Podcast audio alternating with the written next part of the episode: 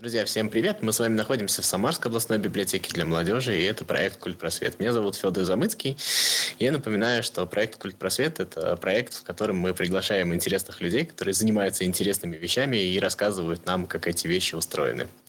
А, сегодня у нас в гостях гость, наверное, из самой важной для нашей библиотеки и для нас всех сферы, из книжной сферы. Это книжный продюсер Светлана Александрова. Светлана, добрый день. Добрый день, Федор. Спасибо, что пригласили. Вам спасибо, что согласились прийти, а я с своей стороны напомню то, что эту запись вы сможете слушать в виде подкаста а, на ресурс, на подкасте, в подкасте «Книжный разговор», который вы можете слушать на любом удобном для вас ресурсе. Поэтому, как вам удобно, хотите слушайте, хотите смотрите на наши лица, в общем, все для вас. Ну и, соответственно, подписывайтесь на все наши ресурсы, ставьте лайки, оставляйте любую обратную связь, которой мы очень сильно рады, она помогает нам работать. Слан, давайте начнем с самого банального вопроса. Что такое книжный продюсер? Чем занимается книжный продюсер? Вообще, в чем смысл вашей деятельности и какой именно сферой, деятель... сферой так скажем, связанной с книгами вы именно занимаетесь? А, спасибо, на самом деле, за этот вопрос, потому что я не считаю его банальным на сегодняшний день, поскольку книжных продюсеров на рынке очень мало. И э, сейчас постараюсь кратко и емко сказать, чем же я занимаюсь. А книжный продюсер – это человек, который является проводником для автора в мир издательства. То есть, а, когда у тебя совершенно нет ничего, а есть только идея и очень большое желание написать книгу, ты идешь к книжному продюсеру для того, чтобы он придумал тебе авторский образ, для того, чтобы он твою идею помог тебе превратить в очень сильную, фундаментальную, идею, концепцию, помог создать тебе структуру книги, помог тебе проанализировать рынок, а, показал тебе, какие есть конкуренты на твоем рынке, чтобы ты адекватно оценивал свои силы на старте. Дальше книжный продюсер может тебе помогать писать как наставник, то есть э, вычитывать свои главы, быть таким полуредактором, полубета-ридером. Кто-то является полноценным редактором книги, а кто-то как бета-ридер э, вычитывает куски и направляет автора. После этого, как только у вас готова одна треть книги, э, вы спокойно можете делать синопсис для издательства и э, с этой презентацией вашего проекта идти защищать его перед издателями. И уже книжный продюсер, он выступает как адвокат вашего бренда, а, он полностью защищает ваш проект, ваше имя, ваш образ, вашу концепцию, вашу идею на издательском совете. На издательские советы не допускаются никогда никакие авторы. И очень редко, крайне редко книжные продюсеры. Это, скорее всего, исключение. А на издательском совете сидит огромная комиссия в виде руководителей редакции, и они принимают решение, выпускать эту книгу или нет. И вот только после этого а, как раз есть а, то, заветное подписание авторского договора, и, разумеется, книжный продюсер смотрит за а, правильным выполнением всех условий. Во-первых, вы эти условия обговариваете, то есть идут некие там переговоры, иногда дебаты за самые лучшие условия, и подписывается авторский договор, как это нужно правильно делать и потом уже а, книга может дописываться, либо книга уже готова к этому времени, а, и начинается внутрииздательская работа над макетом. После этого книга выходит, то есть она печатается, выходит. А, в это время а, книжный продюсер с автором уже начинает ее промотировать, продвигать. И как только книга вышла, продюсер отвечает за то, чтобы а, прошли серия книжных презентаций, прошли а, какие-то яркие мероприятия, автор участвовал в интервью, писал статьи или про него писали статьи. Ну, в общем, начинается очень большая маркетинговая работа, а, работа по пиару и продвижению. И вот всем этим а, пулом мероприятий занимается книжный продюсер. Конечно же, автор может этот путь пройти сам, но это сделать одному очень тяжело. И это огромная доля удачи и стечения обстоятельств, когда ты можешь оказаться в нужном месте в нужное время. Ну, в общем, я на себя взяла довольно большой э, труд и большой пласт работы быть книжным продюсером, но я, конечно, получаю огромное удовольствие, потому что мне безумно нравится зажигать новые имена на рынке, на книжном рынке. А, вот у спортсменов есть агенты, да, а, это очень похоже на агентскую деятельность, я правильно понимаю? То есть вот э, полностью сопровождение, так скажем, писателя от того, как он начинает писать, до того, как он издается. И, а, так скажем, писатель должен писать, а всеми вторичными вопросами занимаетесь именно. Да, да, все именно так. А, ну, сейчас в современном мире добавляется еще к тому, что ты, дорогой, не только должен писать, но и должен понимать, что ты предприниматель для своей книги. Потому что написать текст можно идеально и шикарно. Но если про него никто не узнает, и без активности автора про этот текст может никто не узнать, то тогда грош цена твоему прекрасному тексту. Увы или, или не увы, к счастью, мы живем в, таки, в такое время, что а, все-таки авторы уже сейчас должны 100% отдавать себе отчет в том, что они обязаны себя продвигать. Вы сказали про образ, о котором должен тоже заботиться книжный продюсер. А, сразу вспоминается, да, там какое-нибудь затворничество Пелевина или там, эпатаж некоторых авторов, там не будем показывать. Это ну, то есть, э, как вот работает книжный продюсер? Он придумывает этот образ? Или, условно говоря, он там смотрит на писателя, какой он, что он из себя представляет, и, так скажем, усиливает его качества, те, которые есть, и на этом, ну, этом монетизирует, что ли, как это сказать? Угу, поняла ваш вопрос. А, ну, на самом деле я всегда за натуральность и за естественность. А, я считаю, что каждый из нас – это огромная вселенная, правда. Мы все уникальны, абсолютно все. В каждом из нас есть талант, в каждом из нас есть искра. И когда у тебя рядом появляется человек, который видит твою искру и готов еще ее зажечь, разжечь, то это вообще счастье, потому что, э, конечно же, в первую очередь я смотрю на характеристику человека – какие у него сильные стороны, какие у него слабые стороны. Мы про это очень глубоко и долго разговариваем. Мы, у меня есть там разные таблички, матрицы смыслов, облако смыслов. А, это все мы э, обговариваем, распаковываем на самых первых встречах. Потому что именно пойдя вот в эту глубину и нащупав ту самую уникальность а, человека прежде всего, а уже потом автора, можно выстраивать а, абсолютно в любом направлении проект. Это не только книга. И прелесть в том, что последние, наверное, года четыре я занимаюсь не только книгами, но и целой экосистемой вокруг автора. То есть это всегда, а, это всегда набор продуктов, набор каких-то дополнительных примочек, которые можно э, продавать вместе с книгой. Например, если мы берем нонфикшн, то это э, любые курсы или там лекции или э, выступления или продажа прямо вот автора как тренера на корпоративные события, да, прям большие компании. Это, эту экосистему очень легко выстроить. И э, все это позволяет автору э, расти как в личном бренде, э, делать себе имя, так и в деньгах. Если мы говорим про художественную литературу, там а, все полно бесконечного творчества, и к любой там прозаической книге можно добавить какие-то открытки, какие-то интересные футболки. А, возможно, вот у меня был проект с Дашей Буровой, там были даже маски для сна, а, на которых было написано название книги «Рекавери». А, любые путешествия, любые экскурсии, любые квартирники, музыка, танцы, спектакли, все что угодно. То есть а, я никогда не рассматриваю автора, вот все, мы написали книгу, а, я ее пристроила в издательство, до свидания. М-м, нет, мы с авторами работаем очень много лет, у меня есть авторы, с которыми я уже 13 э, лет вместе, и 13 лет продаются их книги. Это, например, Женя Шестакова «Говори красиво, уверенно», это книги Дениса Котлунова, это книги Дмитрия Кота, это, например, могу сказать, что наша редакция, не лично я, но я в этом участвовала, наша большая редакция издала, например, все книги Андрея Парабелова в количестве там, до 500 штук.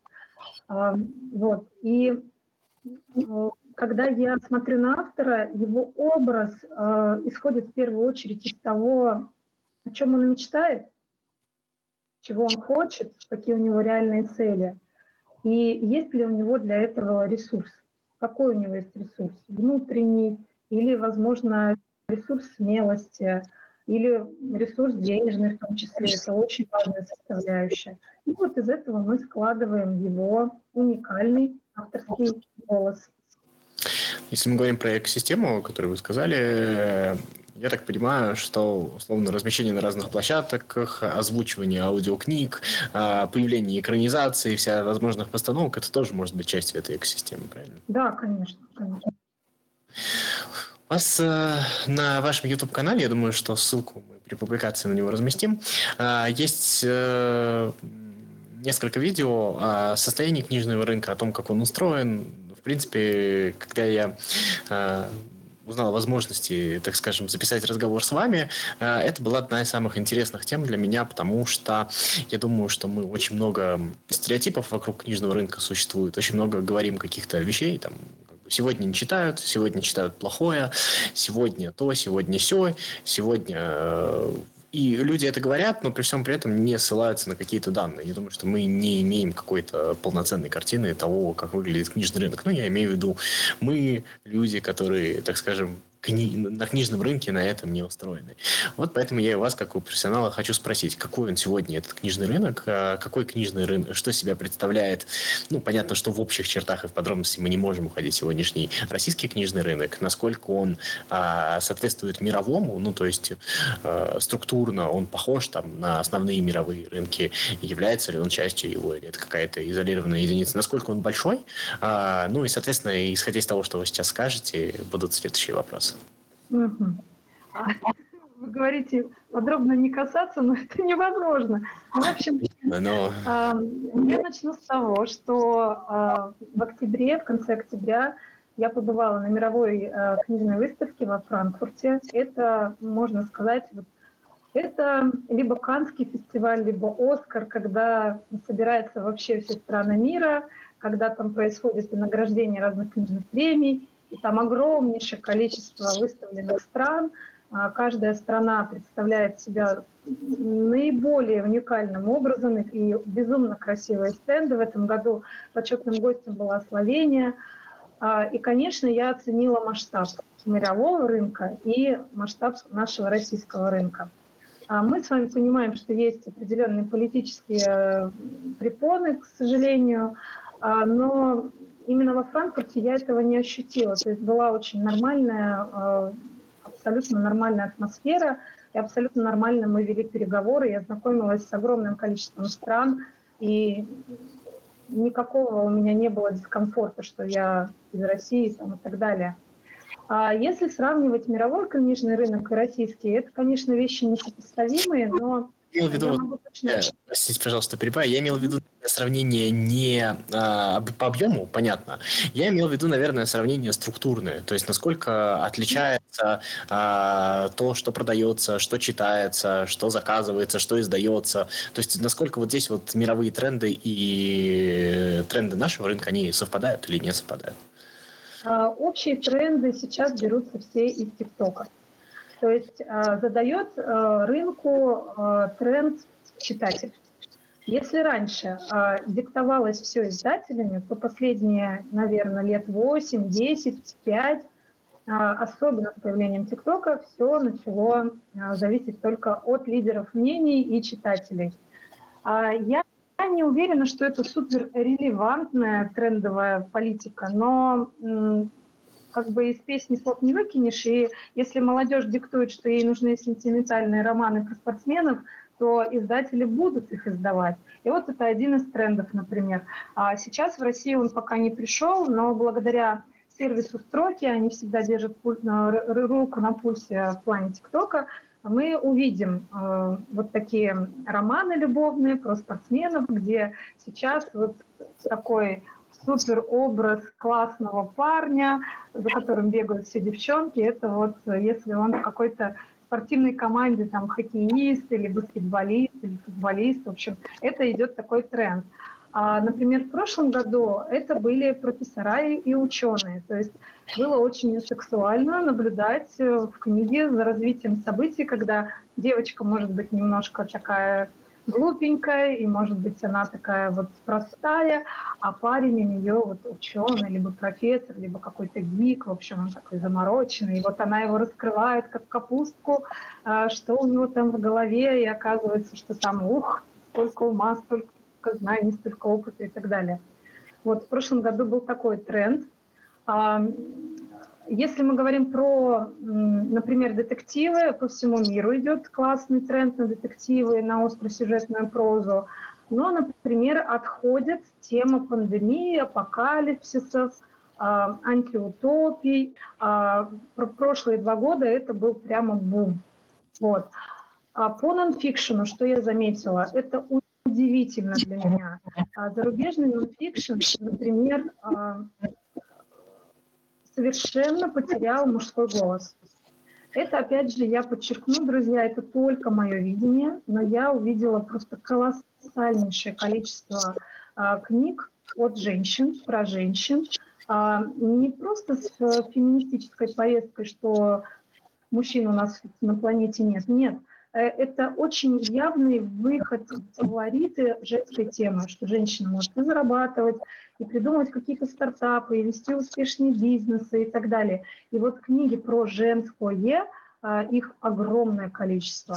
А, у нас в стране, в России, а, это, на мой взгляд, нет такого перебора. У нас есть и женские книги, и мужские. Это классно. То есть я за то, чтобы это было 50-50 и, и было равноправие. Вот. А, например, за рубежом есть очень много, как я называю, таких лозунговых книг. Ну, это касается разных меньшинств, это идет э, все-таки с английского рынка, это идет от Лондона, это идет от Америки, от Нью-Йорка, от Калифорнии это разные течения, это разные движения. И, опять же, там много непонятных, возможно, российскому читателю движений, ну, то есть, когда ты вообще можешь самовыражаться как угодно, раз, разукрашивать себя как угодно, наряжаться как угодно, думать как угодно. Ну, наверное, вы понимаете, в какую сторону я клоню. По защите природы огромное количество литературы. У нас этот э, тренд был до пандемии. То есть все, что касается защиты окружающей среды, это прямо было супер трендом, это было модно. Я не скажу, что это ушло, но подутихло. За рубежом ничего не подутихло. То есть э, буквально нам выдавали карандаши, которые могли мы посадить как дерево там внутри карандаша, вот где резиночка у него, а если он тебя полностью стирается, ты можешь его посадить как дерево, у тебя вырастет реально там цветочек, дерево, будешь поливать, вот посадил дерево, молодец. А, например, там на книгах напечатано, что а, вот эта обложка произведена определенным образом, вы можете абсолютно спокойно эту листовку а, просто положить на землю, полить водичкой, и она растворится. У нас такого в России пока нет. То есть а, там прямо во все голоса ребят о том, что надо защищать окружающую среду. Э, про окружающую среду у нас огромное количество детских книг. А взрослых маловато, они не продаются. То есть у нас как бы, повестка дня сейчас другая в стране. А так, если говорить про жанр в целом, разумеется, это огромное многообразие. И, например, сейчас очень большой э, интерес к сентиментальной прозе и любовным романам. Можно сказать, что это прям возрождение этого жанра, огромное количество книг. А, Колин Гувер дала этому а, сильный толчок. У нас это подхватила Ася Лавринович. Э, можно сказать, что это российская Колин Гувер, хотя и Колин Гувер у нас тоже издается. Вот. И детективов много, остросюжетки много, и как бы таким своим миром отдельным, очень, очень прочно стоящим на ногах стоит фэнтези, литр ПГ, а, попаданцы и вот такие вот эм, я называю это все-таки мужскими больше книгами. Конечно, есть э, огромное количество фанатов фэнтези среди женщин, но вот э, это как такой обособленный немножко мир, который развивается своим путем, у них там свои фан-клубы и так далее. Вот. Мне вот интересно, э, ну, во-первых, э, из того, что вы комментировали, мне кажется, что у нас тут немножечко мы отстали от трендов, потому что, ну, знаете, когда происходят какие-нибудь встречи с писателями. У нас недавно был писательский фести... читательский фестиваль, и там было несколько авторов, э, которые авторы таких вот, знаете, фантазийных, любовных, эротических романов, и на них собирается какое-то нереальное количество народа, а вы вот этот тренд не упомянули, то есть, получается, уже прошел. А мне интересен вот какой момент. Всегда как доказательство деградации общества, еще чего-то, приводится в пример всякие книжные подборки, и там, естественно, всегда мягко говоря, очень странные книги и много чего такого не очень качественного, на мой взгляд. Но при всем при этом я всегда поражаюсь тому, что в, а, так скажем, вот в эти подборки там всяких десяток, сотен книг попадают все равно книги каких-то больших авторов. А, то есть я, на самом деле, вот я к чему спрашиваю этот вопрос? Я, на самом деле, нисколько не ужасаюсь там, тому, что люди там покупают э, Янг Далта и еще что-то такое, потому что мне кажется, что э, это просто изменилась структура рынка, и большее количество людей получило доступ к книгам, и не все, условно говоря, могут и хотят там читать Толстого и, и прочих, да. Но мне кажется, что вот удивительно, что когда ты там находишь в каких-то подборках там Литтла или какой-то там нонфикшн достаточно серьезный и на каких-то там высоких местах хорошо продающийся, вот меня вот это вот всегда удивительно. То есть получается, что у нас на самом деле, ну, то есть в моем мире, когда я смотрю на окружающих людей, мне кажется, что вот а, условно э, Ася Лавринович должна была 10 строчек рейтинга занять. А оказывается, туда попадают и приличные, и большие книги, и получается, что а, на самом деле читатель, он не настолько однообразен, и, условно говоря, а, читателя привередливого его не так уж мало. Правильно я понимаю? Абсолютно. У нас очень читающая страна. И у меня вообще нет такого рассуждения на тему, что у нас в России не читают, да читают. Я могу даже, знаете, сказать, что у нас а, на 8% а, ожидается рост рынка к 2024 году, то есть сейчас уже конец 2023 и если исчислять это в миллионах экземпляров, то мы выпускаем 231 миллион экземпляров в год. Это очень круто, это, это для нашей страны нормальный, хороший показатель. При этом падают тиражи, они падают уже очень много лет, то есть если раньше средний тираж 10 лет назад был там 3-5 тысяч экземпляров, то сегодня это э, 1-2 3 тысячи экземпляров а, для автора-новичка, если мы не говорим про допечатку. А по а, рублевому соотношению у нас рынок оценивается в 94 миллиарда в год. Это тоже круто. И тоже ожидается рост. Возможно, мы достигнем там 100-105 миллиардов а, в 2024 году. И это несмотря на то, что мы прожили пандемию, на то, что у нас огромнейшие политические, а, просто вот, э, как знаете, платформой нас все время жмет и жмет и жмет со всех сторон, но книжный рынок выживает, и более того, он очень классно развивается благодаря маркетплейсам, благодаря электронным платформам, благодаря тому, что а, компании некоторые а, происходят слияния, некоторые а, новые издательства поднимаются, они там входят в поддержку там, независимых книжных издательств или независимых книжных магазинов, то есть они продаются, находят точку дистрибуции. И наш рынок на самом деле бурлит, и если сравнивать его с Турцией, вот я сейчас живу в Турции, то у нас например, 600 э, э, значимых, таких вот крупных, значительных издательств, я думаю, что их больше в России, где-то около тысячи, то здесь в Турции издательств гораздо больше по количеству. Но по качеству я просто опять оцениваю чисто как читатель и как человек из индустрии. Не так сильно бурлит рынок, он не так многообразен. Например, здесь вообще не читают электронки. И когда вот эта дискуссия возникает, вот мы были самые читающие нации, информации когда-то.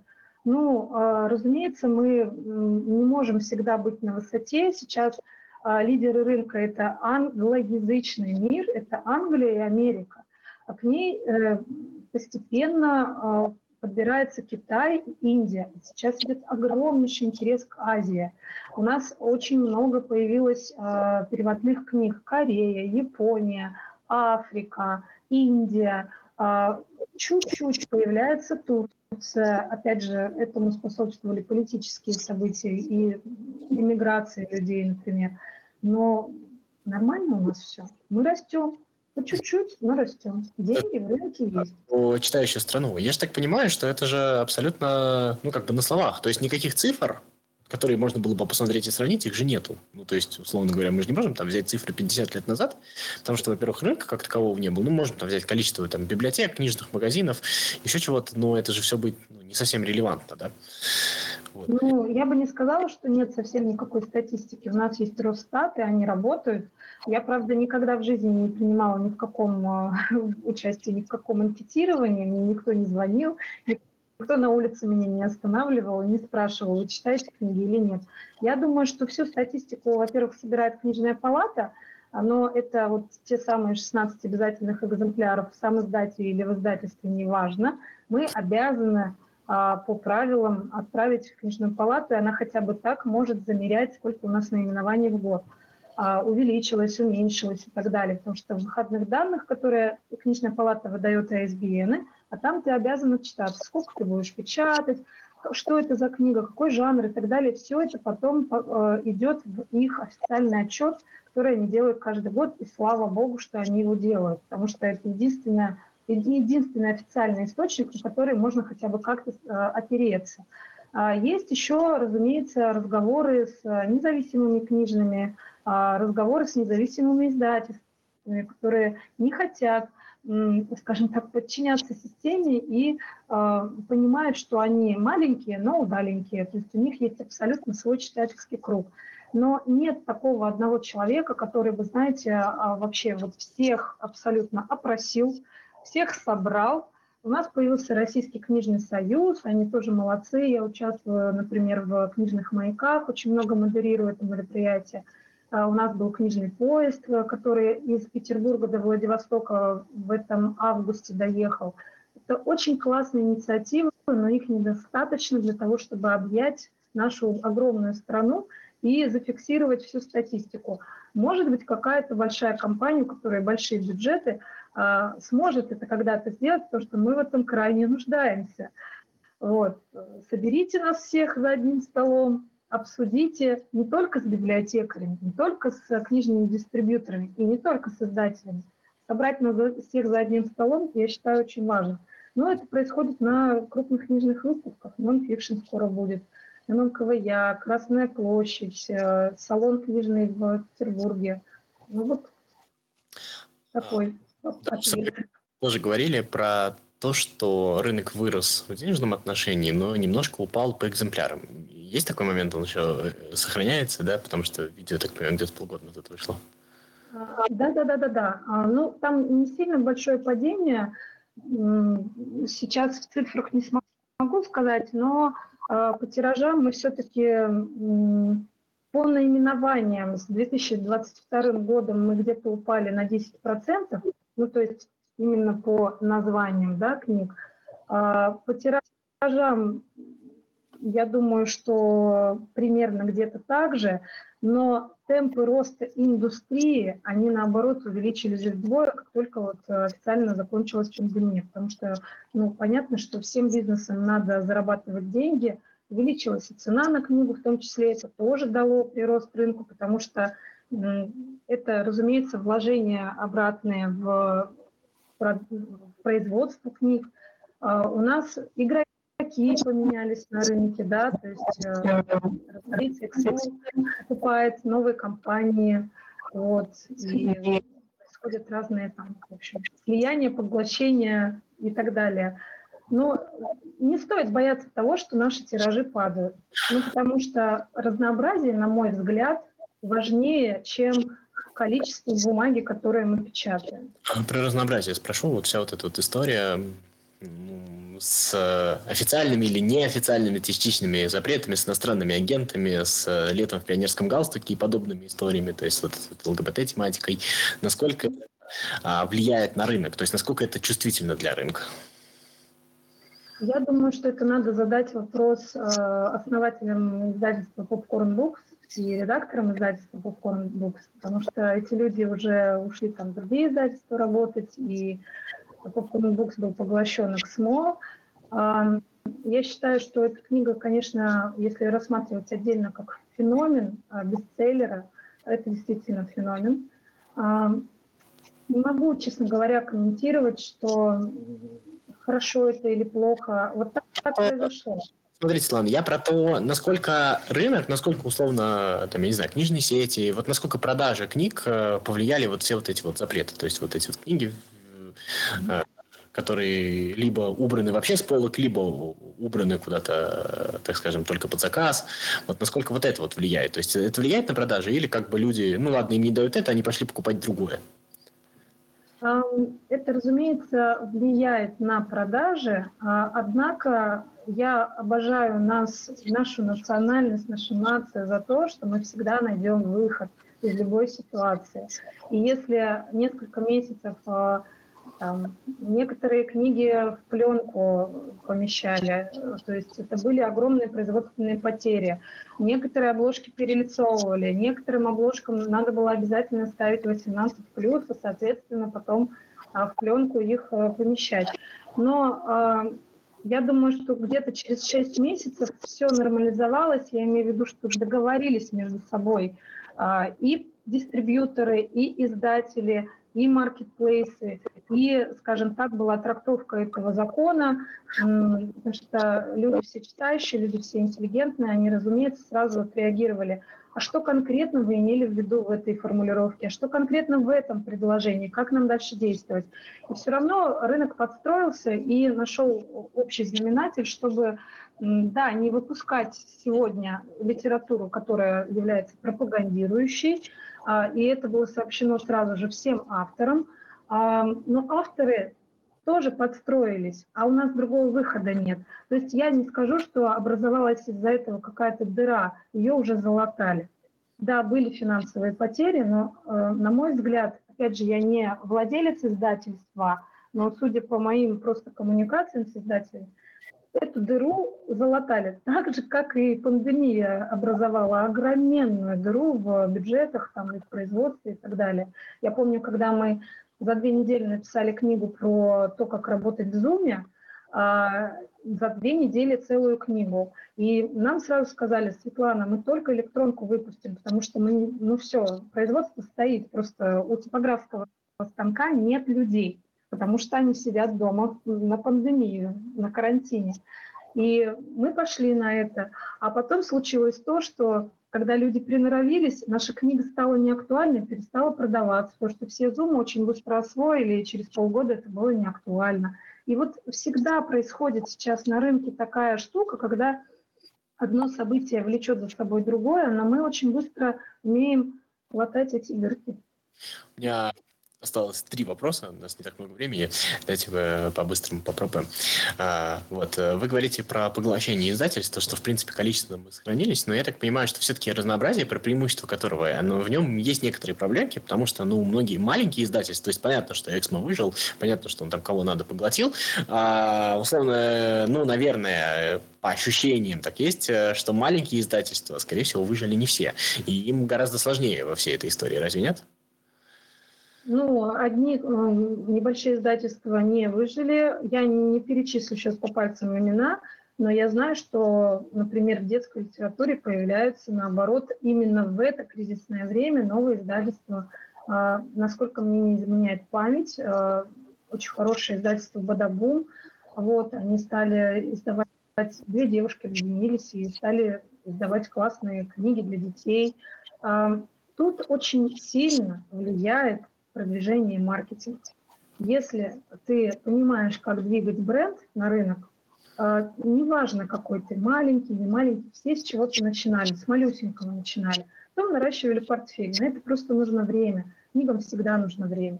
И я считаю, что нет такого, что дай мне миллиард долларов, тогда я, наверное, покорю весь рынок. Ты можешь начать вообще с нуля, абсолютно с нуля со спонсорских денег, э, с того, как авторы скидываются на печать книги. Но если ты правильно это пиаришь, продвигаешь, делаешь продажи активно, напоминаешь о себе, уже через 2-3 месяца о тебе и рынок узнает, и ты книги классно начнешь реализовывать, и авторы к тебе подтянутся. И вот так, вот так, постепенно, шаг за шагом ты выйдешь э, в топы. А это абсолютнейшая история Books. Никто не знал это издательство. Хоп, яркий, яркие книги, а потом яркий бестселлер «Лет в пионерском галстуке». Ну, а потом, к сожалению, э, К сожалению, что случилось, то случилось, но я, например, предвещала вообще просто огромное будущее этому издательству именно в том независимом состоянии, в каком оно было.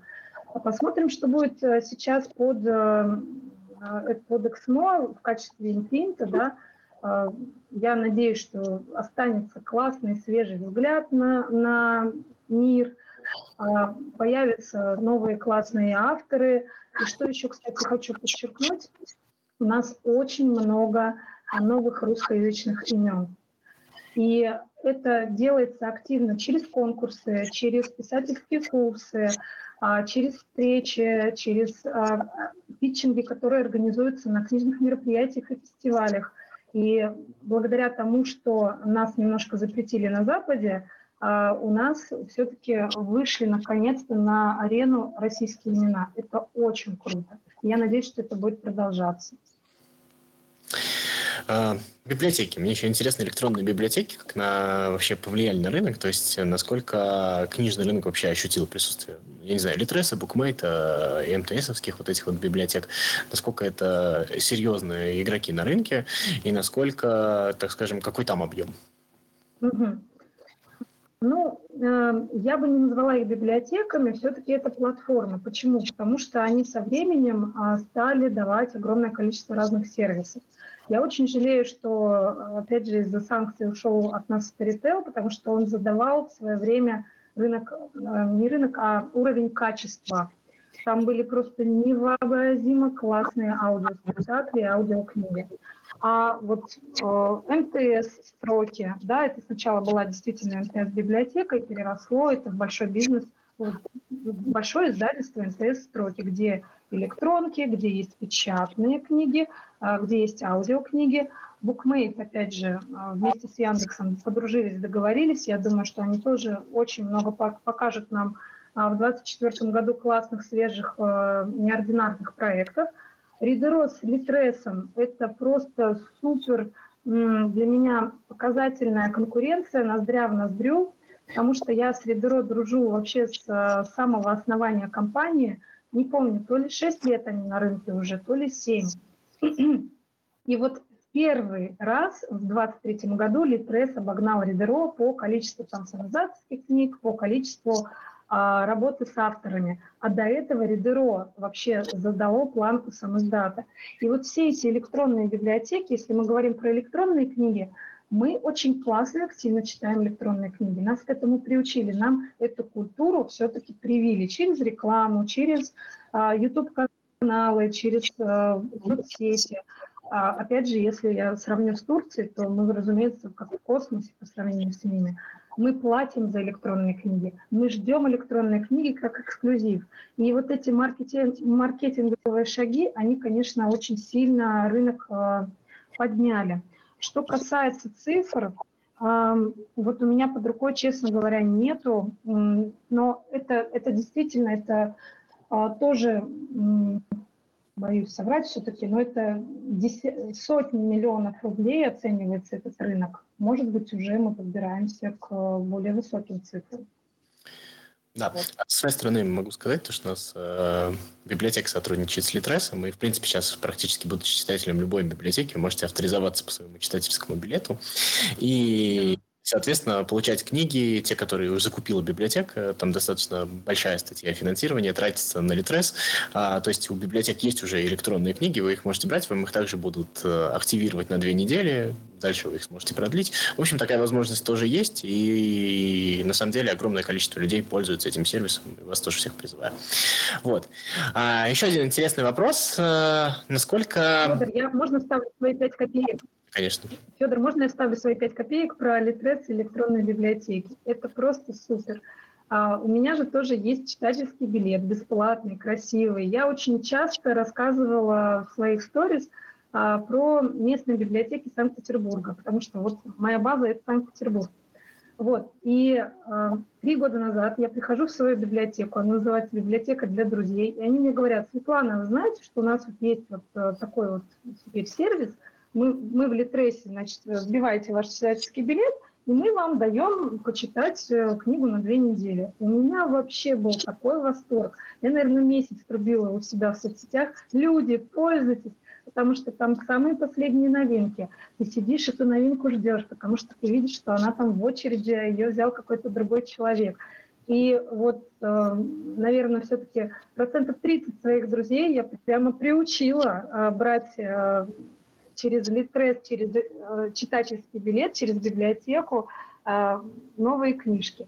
Это очень крутая инициатива. Поддерживаю всеми фибрами души.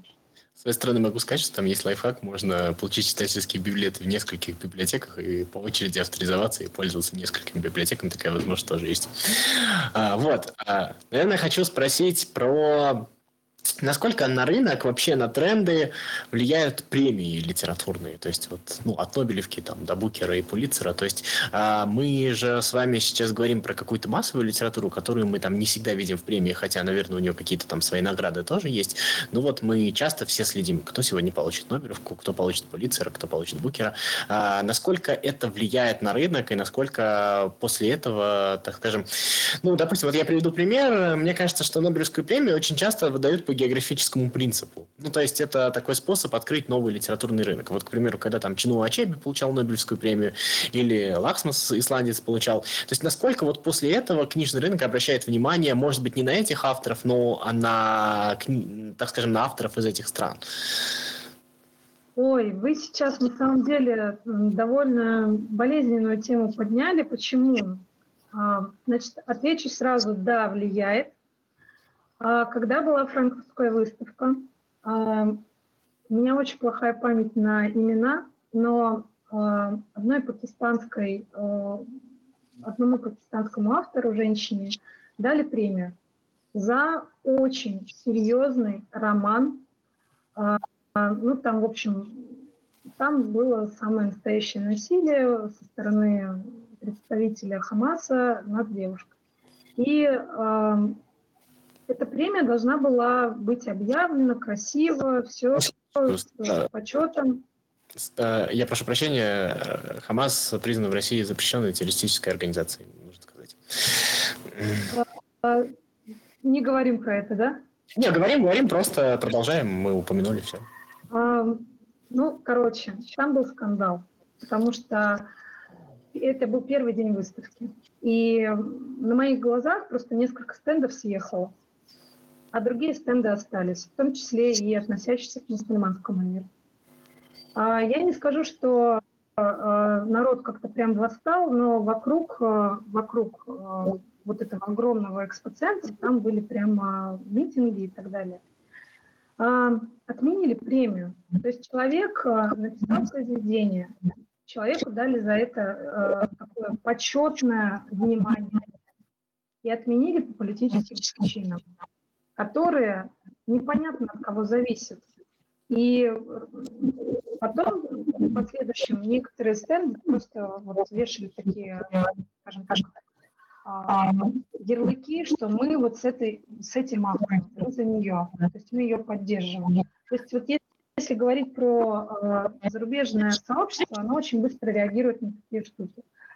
И отвечая на ваш вопрос, да, премии влияют, потому что они заставляют посмотреть на то, что происходит в мире. И я считаю, это очень важно, потому что у нас информационный шум невероятный, и пробиться сквозь него вообще практически нереально.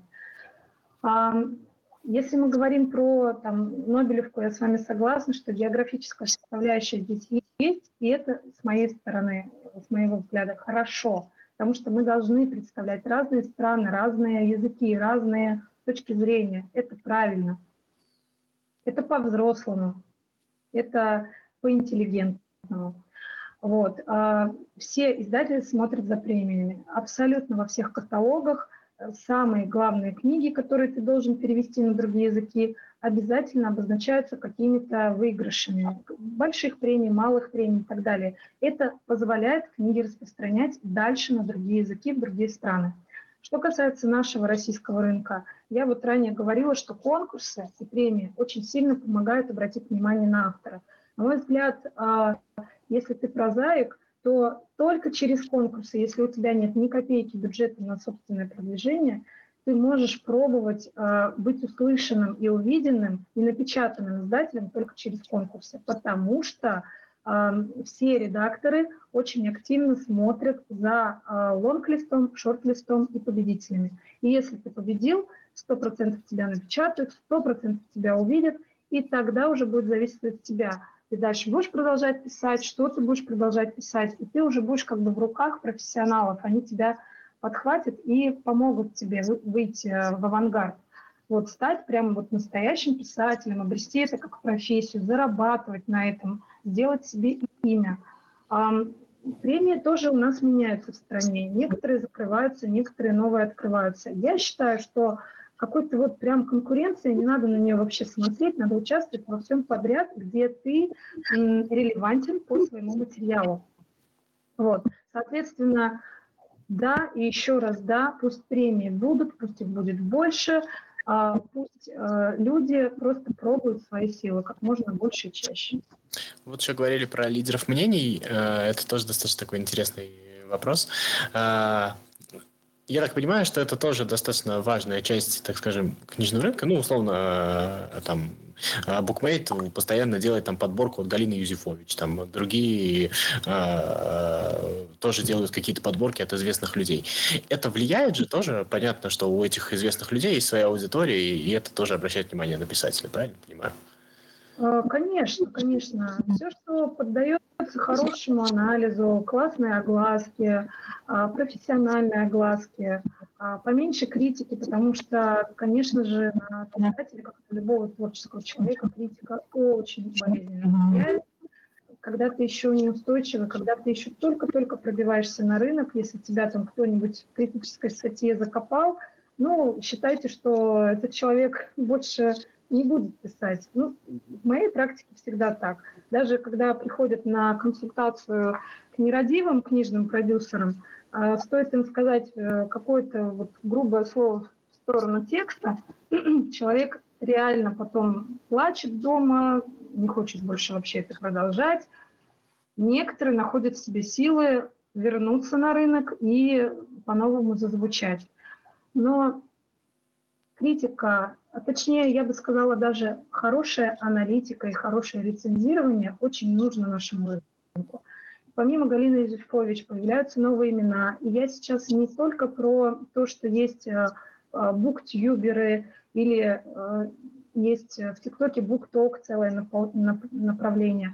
Должны быть разные мнения, их должно быть много, они должны быть профессиональные, то есть проанализированы и написаны объективно.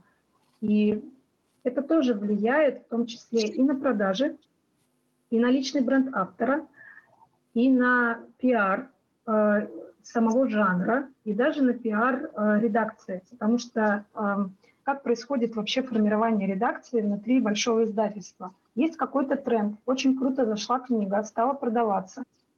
И потом это может превратиться вообще в отдельную редакцию. То есть Ася Лавринович имеет своего его редактора в Эксмо. И я не удивлюсь, что это уже как отдельный бизнес-стартап внутри издательства, потому что там уже вышло очень много книг, только под ее а, именем. Уже пошла экранизация и уже создан фильм на основе книги.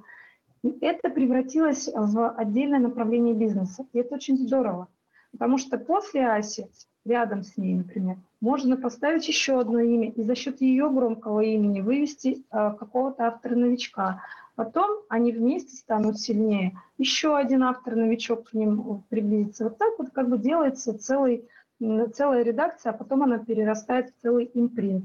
Чем сейчас прекрасно занимается Альпина. Она за последние три месяца э, анонсировала два новых импринта.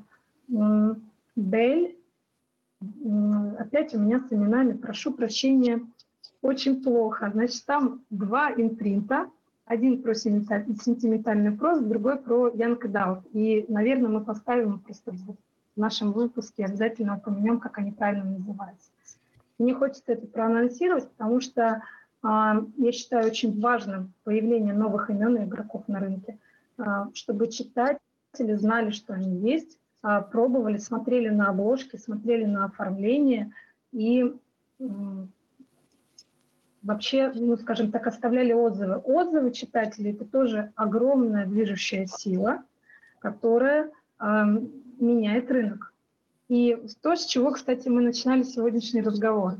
Читатель сегодня король на рынке. Это действительно так.